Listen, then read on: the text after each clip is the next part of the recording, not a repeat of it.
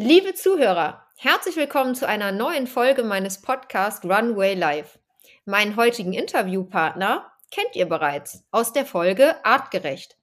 Peter Hinoyal hat jahrelange Erfahrung als Fitnesscoach, Personal Trainer, Buchautor und Speaker. Nach der letzten Folge haben mich tatsächlich viele, viele Nachrichten erreicht mit offenen Fragen oder Themen, über die ich doch mal mit Peter reden soll. Herzlich willkommen, lieber Peter. Vielen Dank, dass ich schon wieder dabei sein darf. So schön, danke, dass du dir Zeit nimmst. Ja, Peter, es ist wirklich ein buntes Potpourri an Fragen. Ich bin gespannt, wenn ich dich jetzt auch mehr oder weniger überrumpel. Wir hatten nämlich nicht viel Vorbesprechungszeit, was du da so für Antworten parat hast. Also, die häufigste Frage, die mich erreicht hat, war immer wieder ein bisschen anders formuliert, aber es geht um Süßstoffe. Wie schädlich sind die tatsächlich? Und gerade in Bezug auf diese neuen Proteinpuddings, die so die Regale schwemmen, ähm, kann man die essen? Ist ja eigentlich ein guter Eiweißlieferant nach dem, was da drauf steht. Und ja, was sagst du dazu, Peter? Genau, dieses Süßstoffthema begleitet mich irgendwie auch schon mein ganzes Leben, ne? weil halt, wenn Menschen verstehen, dass Zucker in großen Mengen nicht gesund ist und Zucker reduzieren wollen, dann wollen die trotzdem Geschmack nach süß haben. Deswegen sucht man nach Alternativen. Ähm, ganz klassischerweise, früher fing es ja an, weil man halt Kohlenhydrate gar nicht als Feind gesehen hatte, sondern fand, dass Kohlenhydrate ja in Ordnung sind und eher Fett als Feind. Ja, das heißt also, dann haben wir auch unsere Geschmacksnerven unheimlich auf süß trainiert bekommen, weil fast jedes Produkt, was Convenience Food ist, hat eine gewisse Süße. Als man dann entdeckt hat, dass der Zucker doch nicht so gesund ist, hat man halt nach Ersatz gesucht und dann kommt man zu den äh, berühmten Süßstoffen. Und da gibt es ganz unterschiedliche und meistens sind Süßstoffe auch verschiedene Verbindungen. Also zum Beispiel das Aspartam, was so ganz oft zitiert wird. Ne? Das ist eine Verbindung halt äh, von zwei Aminosäuren. Ja, und deswegen steht auch dran, enthält eine Phenylalaninquelle. Und dieses Phenylalanin hat anscheinend eine Wirkung im Gehirn, sollte im Verdacht stehen, zum Beispiel Hyperaktivität zu fördern und so Geschichten. So, und das mag auch sein, dass einige Tierstudien da irgendwas gefunden haben. Allerdings muss man jetzt dazu sagen, wir leben in Europa und wir leben in Deutschland. Und Deutschland hat so strenge Gesetze, was Nahrungsmittel angeht, dass Süßstoffe erst über einen sehr langen Prozess der Testung gehen und dann nur in einem Hundertstel der Dosierung im deutschen Markt landen, ja, wie sie von den Wissenschaftlern als vollkommen unbedenklich eingestuft wurden. Das heißt also, wer nicht täglich probiert, über jedes Getränk und jede Süße über Süßstoff zu machen, der kann gar nicht in einen Bereich kommen, wo er sich tatsächlich groß schadet. Dass die trotzdem nicht gesund sind in großen Mengen, da braucht man gar nicht drüber reden, aber Zucker ist in großen Mengen ungesund, Süßstoff ist ungesund. Das heißt, heißt so viel wie nötig, so wenig wie möglich. Und wenn es um das Thema Darm und Darmgesundheit geht, dann so wenig wie möglich. Ja, weil Süßstoffe stehen im Verdacht, die Darmflora zu schädigen, also Darmbakterien halt ins Ungleichgewicht zu bekommen. Und dann können sie langfristig halt dafür sorgen, dass wir weniger Nährstoffe aufnehmen können. Das kann wiederum Hunger erzeugen, das kann wiederum Mangel erzeugen und vielleicht auch Krankheit. Das heißt, die Dosis macht da das Gift. Aber sicher sind die, die im Handel sind, erstmal schon. Okay. Das ist ja schon mal ein guter Hinweis. Mhm. So empfehle ich das meinen Kunden tatsächlich auch ähm, dass wenn die jetzt zum Beispiel mir protokollieren, dass sie ihren Kaffee immer mit Zucker trinken. Ne, dann sage ich, okay, lass uns grundsätzlich mal den Geschmackssinn Richtung weniger süß trainieren.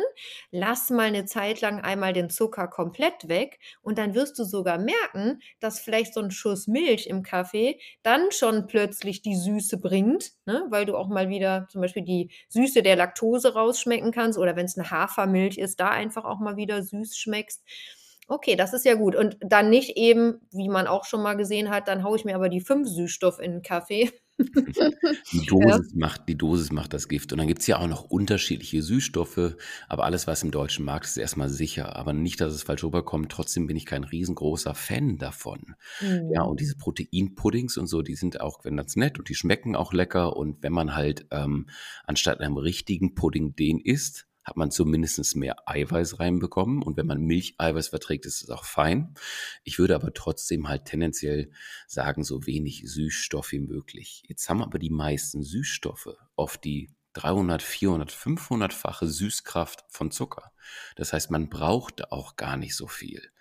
Also ich würde immer unterschreiben, beides ist nicht super gut für uns, Aber wenn du einen süßen Zahn hast, dann lieber den Süßstoff in den Phasen, wo du abnehmen möchtest. Wenn es aber langfristig um deine Gesundheit geht, dann würde ich auch bei den Süßstoffen die wirklich eher als selten sehen und dann ähm, gerne aber den Pudding genießen oder den Shake, wo das drin ist oder den Nachtisch, den man mitgemacht hat. Ähm, Acesulfam ist ein typischer Süßstoff, Saccharose ist ein typischer Süßstoff, ne? Saccharose, sorry, nicht Saccharose, ähm, Saccharin ist ein Zuckeraustauschstoff. Saccharose ist stinknormaler Haushaltszucker und die gelten dann ähm, als ein bisschen besser unter den Süßstoffen. Was tatsächlich deutlich besser abschneidet, wäre Stevia. Aber Stevia selber hat die Tendenz, sehr schnell ins Bittere abzu, ähm, abzuwandeln. Das heißt, wenn man zu viel Stevia nimmt, schmeckt es super künstlich, super bitter und auch nicht wirklich mehr lecker. Deshalb findest du auch im Handel wieder nur Sucralose-Stevia-Mischung. Ja, also findest kaum diese reine Süße aus dem Stevia. Ähm, Glucosoiden, ne? die sind super, super intensiv und es kippt einfach. Es ist unheimlich schwierig damit, ähm, das Maß an Süß zu finden, das uns auch noch von den Geschmacksnerven irgendwie glücklich macht. Mhm, mhm. Und kurze Frage von mir: Wie stehst du dazu, wenn ich bei den Backrezepten, was die Gesundheit angeht, äh, Zucker austausche und da dann einfach Honig oder 'n Ahornsirup nehme, weil ich sage: „Na ja, da sind bestimmt dann aber wenigstens noch Mineralien drin?“ Also Honig wäre tatsächlich mir der liebste Naturzucker. Aber für die Bauchspeicheldrüse bleibt es Zucker. Ne? Das heißt also, wenn du viel und oft isst und vielleicht schon ein bisschen viel viszerales Körperfett mit dir rumtragen würdest und wir wissen, die Zellen sind nicht mehr ganz so aufnahmefähig, dann ist das erstmal dem Körper egal, dann bleibt das Zucker. Aber dann wäre mir aufgrund Vitalstoffe ein guter Honig natürlich noch lieber. Ahornsirup, Dicksäfte, Agavendicksäfte, Birnendicksäfte, äh, Birkenzucker und alles, was es da so gibt, bleibt Zucker. Und für deine Leber der schlimmste Zucker, den die Leber bekommen kann, weil das sind immer Fructoseverbindungen und die Fructose wird zur Hälfte immer als Fett in der Leber eingelagert. Ja, das heißt, diese ganze Generation dieser Dicksäfte war auch nur eine schöne Idee, um Dinge gesünder zu verpacken, weil wenn ich den Blutzucker danach messen würde, würde er nicht so stark ansteigen. Okay. Weil das meiste davon über die Leber verstoffwechselt wird. So, die wird aber immer satter und voller und wird geschädigt in ihren Funktionen. Ja, das heißt, das würde ich tatsächlich auch eher weglassen. Ähm, sehr beliebt sind auch so Zuckeraustauschstoffe, ne? also sowas wie Erythrit oder Xylit, ne? so Produkte wie Zucker und so Geschichten. Geringe das, Menge, fein. Ist? Bitte, nochmal? Ist das das, was in den Kaugummis ist? In den Kaugummis ist teilweise ähm, Maltit mit drin. Ja, das wirkt dann halt irgendwann auch abführend in großen Mengen, ne, wenn man davon sehr viel zu sich nimmt. Ja, aber diese ganzen äh, mehrwertigen Alkohole sind das ja. Die sorgen dafür, dass wir deutlich weniger Kohlenhydrate, also deutlich weniger Zucker aufnehmen, aber die landen jetzt quasi im Darm als unverdaulich und dazu auch noch unserem Körper komplett fremd. Ne? Also der kann mit den Dingern super wenig anfangen. Ja, deshalb würde ich die auch nicht zu viel äh, konsumieren. Und abgesehen davon, irgendwann wirken die abführend. Erstmal legen die dir im Magen und im Darmtrakt rum wie ein massiver Stein. Aber wenn du jetzt dir einen Käsekuchen machen möchtest und ein bisschen Zucker reduzierst und nimmst dafür dann tatsächlich ein bisschen Xylit oder Erythrit oder so, dann ist das schon in Ordnung. Auch da gilt, die Dosis macht das Gift. Ja. Okay, ja, sehr gut. Kommen wir zur nächsten Frage. Und zwar, es geht um die Notwendigkeit von Eiweiß. Und ähm, da ist besonders die Frage, wenn sich die Person vegan oder vegetarisch ernährt, wie gelingt es ihr dann trotzdem, den Bedarf zu decken? Und woher weiß sie, ob sie dann das komplette Aminosäurenprofil auch wirklich abdeckt? Am Ende des Tages wirklich sicher könnte man nur sein, wenn man testet. Ne? Also wenn man tatsächlich ein Blutbild macht und guckt, mhm. fehlt es da an irgendwelchen Aminosäuren oder sind vielleicht einige Hormone im, im Ungleichgewicht ne, die bestimmte Aminosäure benötigen. Aber tendenziell ist es als Vegetarier super leicht, seinen Eiweißbedarf zu decken, als Veganer ein bisschen herausfordernd, aber schon auch möglich. Weil in den meisten Produkten sind ja immer Spuren von Aminosäuren drin, weil um die Frage vielleicht von vorne zu beantworten, wir brauchen gar kein Eiweiß. Eiweiß ist nicht lebensnotwendig, wir brauchen Aminosäuren Davon sind acht, beziehungsweise man streitet sich vielleicht auch neun lebensnotwendig, heißt, die muss ich ja mit der Nahrung zuführen. Mhm. So, die sind aber überall drin. Also selbst in einem Sojaprotein finden wir jede wichtige Aminosäure und wenn er die hat, kann der Körper davon ganz viele körpereigene Bausteine umwandeln. Erbsen sind sehr komplett. Ne? Ein Erbsenprotein wäre zum Beispiel auch was ganz Feines. Hülsenfrüchte generell, Pilze liefern ein bisschen Eiweiß. Ja, dann einige Getreidesorten. Bei Getreidesorten würde ich immer gucken, dass ich nicht das Weizeneiweiß nehme, ja, weil ich dann halt auch viel zu viel nochmal, die Dosis macht das Gift, viel zu viel Gluten zu mir nehme, mhm. wenn ich mhm. jetzt meinen ja. Eiweißbedarf über Weizengetreide oder sowas ne, zudecken würde. Aber mal Hafer, mal ein bisschen Roggen oder sowas, auch gar kein Thema. Das heißt, man kommt da schon drauf.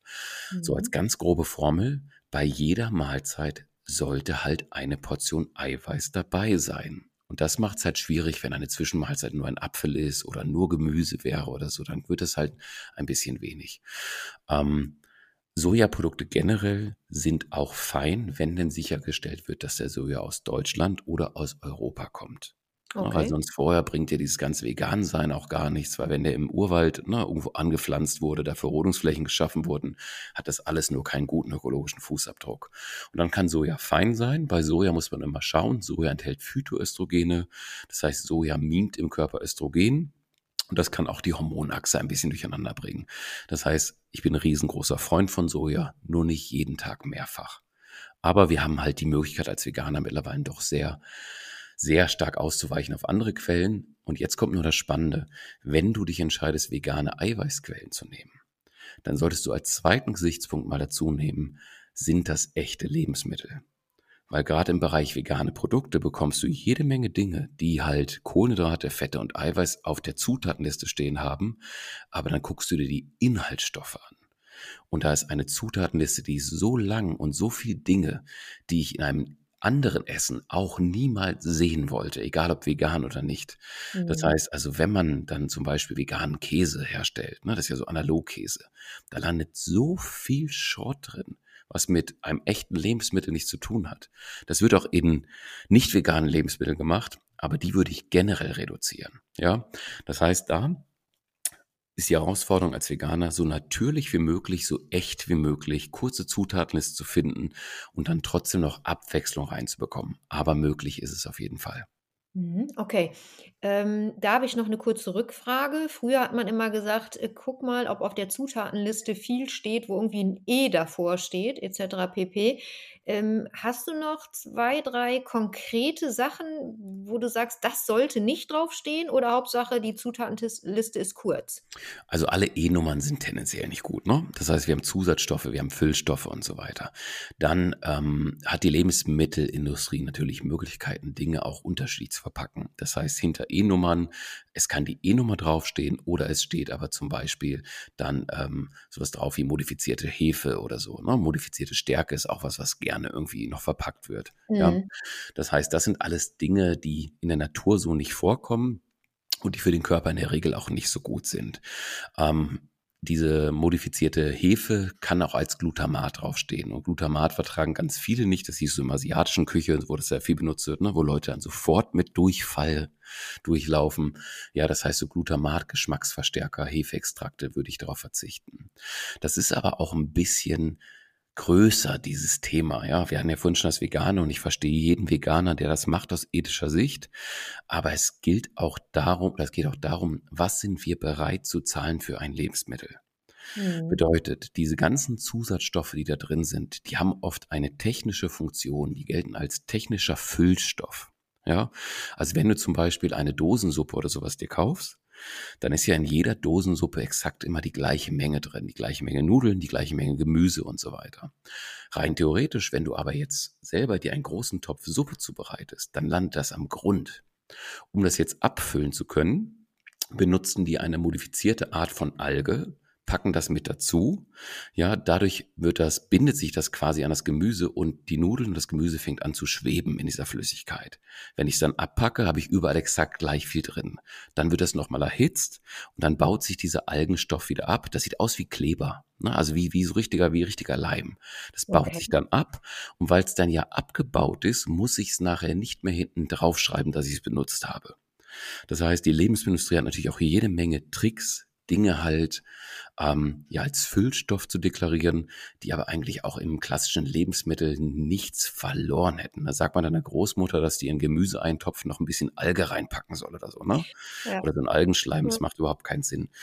Das heißt, das ist ähm, ein großes Thema und sehr, sehr schwierig. Deshalb bin ich ein großer Freund davon, so oft wie es geht, selber kochen, selber zubereiten, frische Lebensmittel, regional, saisonal und egal ob vegan, vegetarisch oder Mischköstler, ja, möglichst oft selber kochen. Guter Tipp. Also, ich saß gerade zwischenzeitlich hier mit offenem Mund, weil das wusste ich auch noch nicht. Aber ja, jetzt, wo du es erklärt hast, mhm, vielen Dank. Gerne. Ja, aber witzig, das ist eine ganz gute Überleitung zum nächsten Thema. Mich hat nämlich jemand gefragt, ob Essen aus der Dose schädlich ist beziehungsweise ob da noch Vitamine, Ballaststoffe und Mineralien drin sind. Und da war konkret diese Frage nach diesem Erbsen-Möhrengemüse, weil die Person das so gerne isst, weil das auch schon mal Kindheitserinnerungen weckt. Ich kann das pauschal gar nicht beantworten, weil es kommt darauf an, wie es zubereitet wurde. Aber die Konservierung selber, die ist für Nährstoffe erstmal fein, weil diese Dosen sind ja lichtundurchlässig. Das heißt, lichtempfindliche Nährstoffe und auch sauerstoffempfindliche Nährstoffe, ja, das heißt, da, die bleiben erhalten. Mhm. Wenn du mhm. einen Dosenfisch nimmst und der Fisch wird gewaschen und sofort konserviert, dann ist das Vitamin D noch erhalten, die Omega-3, die Fettsäuren bleiben erhalten, die Omega-7-Fettsäuren bleiben erhalten, weil die sind halt nicht lichtstabil. Das heißt, mhm. Konservierung ist eine uralte Methode, um Dinge lange haltbar zu machen und auch um Nährstoffe zu halten. Die Frage ist halt nur, wenn vorher schon alles rausgekocht wird. Richtig. Und das landet dann in der Dose. Naja, dann ist das, ne? Vollkommen egal, ob ich das eingefroren hätte oder in die Dose gepackt hätte, ja, dann kann das nicht funktionieren. Also es kommt wirklich auf die Qualität an und das kann ich dir nicht sagen, ob jetzt ne, in der Dosensuppe was da tatsächlich ankommt und was nicht, weil ich nicht weiß, wie wurde es vorher vorbereitet, welche Qualität wurde da benutzt. Und da sind wir wieder bei dem Thema von vorhin. Wie viel sind wir denn bereit zu zahlen für ein Lebensmittel? Ja, das heißt, wenn wir es nicht bereit sind, dann werden wir immer wieder Dosenprodukte haben, die so günstig sind, dass wenn du dir die einzelnen Zutaten mal anguckst, das doch nie im Leben hinkommen kann. Dass dann irgendwie eine Dosensuppe irgendwie 1,29 kostet, obwohl da irgendwie 200 Gramm Möhren und Erbsen drin sein soll. Ne? Ja, das heißt, da wäre ich tatsächlich zurückhaltend.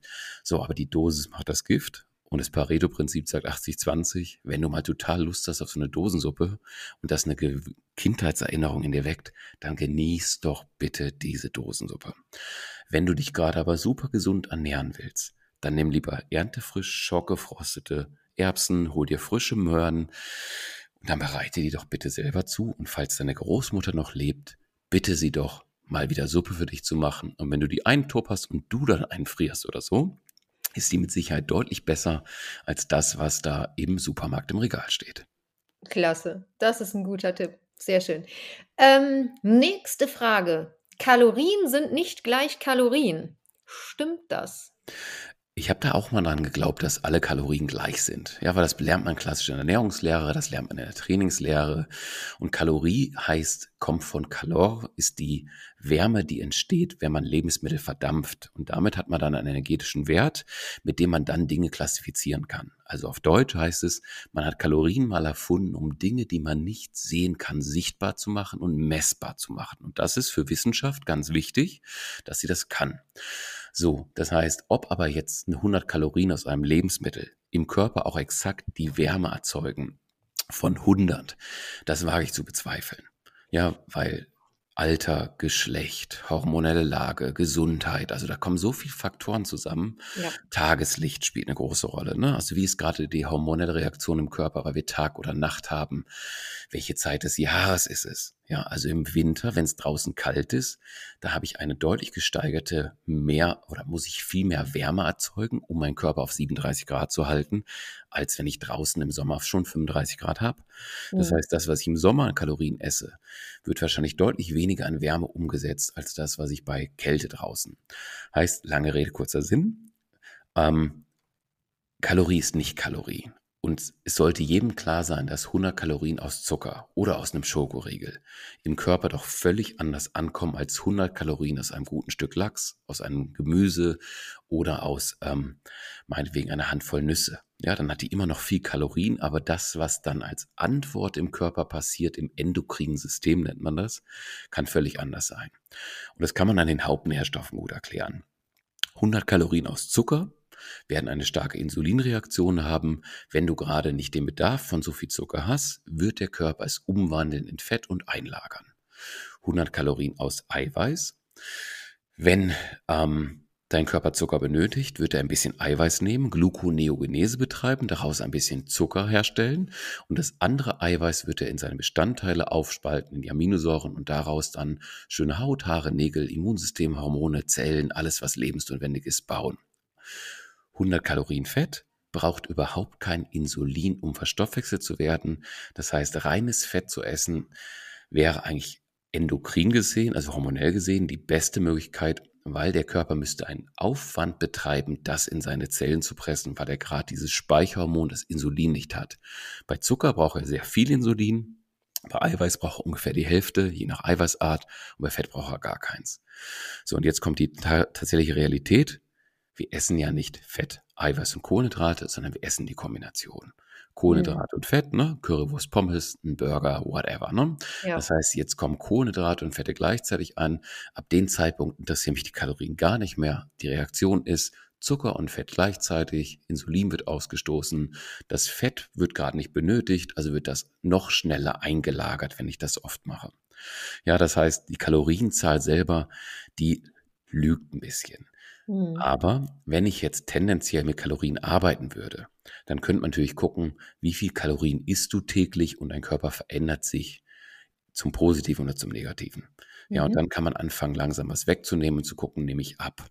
Aber das ist endlich. Also nehmen wir mal das Beispiel, du hast jemanden, der 2000 Kalorien jeden Tag isst und der nimmt nicht zu und der nimmt nicht ab. Jetzt möchte diese Person aber abnehmen. Also nehmen wir 500 Kalorien weg. Ja, weil man irgendwo mal gehört und gelesen hat, ein Kilo Fett hat 7000 Kalorien, also muss ich nur so und so viel Kalorien täglich sparen und dann habe ich im Zeitraum X so und so viel Fett verloren. So, das heißt, der Körper erkennt jetzt, dass 500 Kalorien weg sind, fängt am Anfang an auch ein bisschen loszulassen, und fängt dann an, das Gleichgewicht, die Homostase wiederherzustellen. Das heißt, wenn ich lang genug dann 1500 Kalorien esse, ist das mein neues Ich. Ne? Das ist mein neuer Stoffwechsel. Mhm. Dann nehme ich natürlich nicht mehr ab. Also geht man hin und nimmt noch mehr Kalorien weg und nimmt noch mehr Kalorien weg. Und irgendwann, und die Kunden kennst du auch, haben wir Kunden, die essen nur noch 800 Kalorien jeden Tag, gucken eine Salatgurke an und nehmen zu weil ja. die ihren mhm. Stoffwechsel dermaßen in den Keller gefahren haben durch diese reine Rechnerei. Ja, das heißt, wir haben ein Maß, mit dem kann man rechnen. Man kann 2000 Kalorien irgendwo ansetzen, aber dann muss ich dafür sorgen, den Stoffwechsel gesund zu bekommen und hochzufahren. Und das ist nicht die Kalorienrestriktion. Das heißt, ich könnte zum Beispiel bei 2000 Kalorien bleiben, meine Nahrung und mein Training so umstellen, dass ich weniger Körperfett langsam oder also Körperfett abbaue und Muskulatur langsam aufbaue. Jedes Gramm mehr Muskulatur verbrennt mehr Kalorien Tag ein, Tag aus. Das ja. heißt, wenn ich über ein gezieltes Training und eine gute Ernährung schaffe, meine Muskulatur zu steigern, dann wird der Körper Fett loslassen, ohne dass er seinen Stoffwechsel runterfährt. Ja, jetzt kann ich natürlich noch andere Faktoren adden, wie zum Beispiel mehr Schlaf. Mehr Schlaf sorgt für weniger Stress, weniger Stress sorgt für mehr Muskulatur. Das heißt, ohne dass ich jetzt 500 Kalorien gespart habe, kann es sein, dass wenn ich das Stresssystem des Körpers in den Griff bekomme oder des Kunden, dass dann selbstregulierend der Stoffwechsel wieder aktiver wird. Der nächste Faktor wäre schon mal mehr Flüssigkeit, ne, eine der wichtigsten Basisen. Basen. Wenn die fehlt, kann der Körper auch nicht gut Fett verbrennen. Ja, das heißt, es gibt so viele Kofaktoren, die unabhängig von dieser blöden Kalorienzahl sind, mhm. die äh, ermöglichen würden, einen Stoffwechsel in den Schwung zu bekommen. Und da steht für mich Kalorien auf der Rückseite des Blattes ganz, ganz unten. Ja. Kalorienzählen macht auch keinen Spaß und wer macht das auch auf Dauer, ne? Absolut. Und da wären wir auch wieder beim Thema. Dafür gibt es dich, dafür gibt es mich sucht euch einen guten Coach, der euch begleitet. Ne? Da müsst ihr nicht selber rumrechnen oder euch eventuell irgendwann im Kreis drehen, sondern besprecht es vernünftig. Also wenn ich nur noch abnehmen könnte, wenn ich täglich 500 Kalorien esse, dann ist das Leben nicht mehr lebenswert. Ja. Und natürlich ja. gibt es auch Studien, die zeigen, dass irgendwie Langzeit-Kalorienrestriktionen diese Langlebigkeit bei Säugetieren erhöht. Ja, da gibt es Studien, die man gemacht hat mit, mit, mit Äffchen, ne, die man halt irgendwie auf Diät gesetzt hat. Also die haben wirklich wenig Kalorien bekommen und dadurch haben die dann auch längere Zeit Telomerase hergestellt. Also die haben tatsächlich länger gelebt. Die Frage ist nur, hat dieses Äffchen glücklich länger gelebt? Ja, wir sollten erstmal essen, um gesund zu werden, gesund zu bleiben. Dann gehört aber bei jeder Mahlzeit, die ich habe, auch natürlich das Thema Genuss dazu. Ich möchte ein Mhm. echtes Lebensmittel und ich möchte auch Esskultur betreiben. So, und ich möchte weder irgendwas essen oder noch trinken, was ich überhaupt nicht mag, nur um schön oder schlank zu sein. Das macht überhaupt keinen Sinn dauerhaft. Ja? Mhm. Das kann in der Ernährungstherapie mal bei Leuten, die ganz stark übergewichtig sind, total sinnvoll sein, dass man die auf eine reine Reduktionsdiät setzt, aber nur mit einem Grund, die so schnell wie möglich gesünder zu bekommen. Ja. Langfristig kommen ein paar Faktoren, die noch wichtiger sind. So, und vielleicht ein Satz noch dazu. Desto älter ich werde, desto seltener esse ich, aber desto mehr möchte ich, dass jede Mahlzeit, die ich habe, es wert war. Ja, und da möchte ich sowohl einen ökologischen Fußabdruck hinterlassen, als aber auch ein ähm, Gefühl von Genuss bei der Mahlzeit gehabt zu haben. Das heißt für mich auch, dass ich nicht essen möchte zwischen Tür und Angel, nicht im Auto, nicht wenn ich gestresst bin, nicht wenn Lärm im Hintergrund ist. Und wenn Leute das wieder lernen würden, stressfrei zu essen, dann würde ohne Kalorienzählen schon ganz viel passieren bei denen. Mhm. Wunderbar, Thema Achtsamkeit, sehr schön. Zu dem Thema, vielleicht, du hast gerade das Wörtchen Genuss in den Mund genommen, zwar Essgenuss. Es geht in der nächsten Frage um Trinkgenuss. Und zwar hat da jemand gehört, dass das Glas Rotwein am Abend sogar gesund sein soll. Was sagst du dazu? Es gibt Studien, die sagen, dass wenn man täglich Alkohol zu sich nimmt, dass man tatsächlich ein paar Jahre Leben gewinnen kann.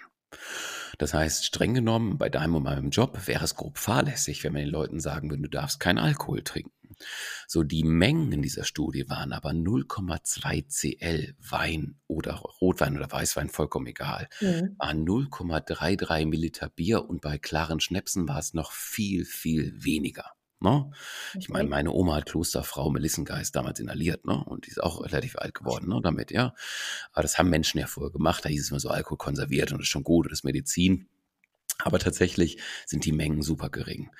Wenn es über die Menge hinausgeht, dann ist es so, dass die Leber Alkohol als zellschädigendes Gift ähm, ähm, also empfängt und probiert halt dann den Alkohol so schnell wie möglich loszuwerden.